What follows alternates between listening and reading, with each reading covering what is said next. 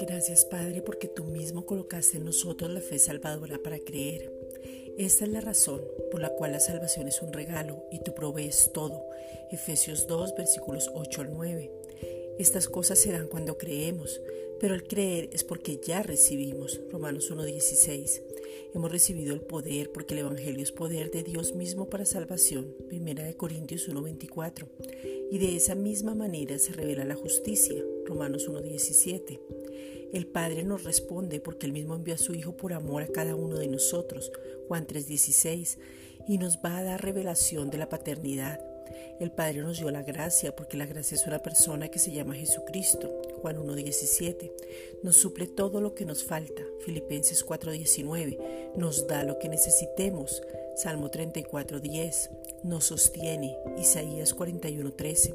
Nos guarda, Isaías 26:3 nos nutre, Salmo 23.2, nos provee, Salmo 23.6, nos ama, Juan 3.16, nos ve a través del Hijo, Efesios 1, versículos 13 al 14.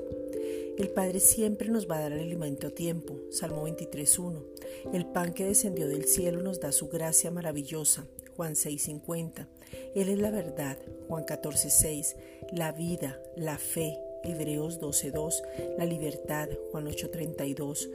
Podemos deleitarnos en Él y comer todo el tiempo porque Cristo es la palabra misma, Juan 6.58.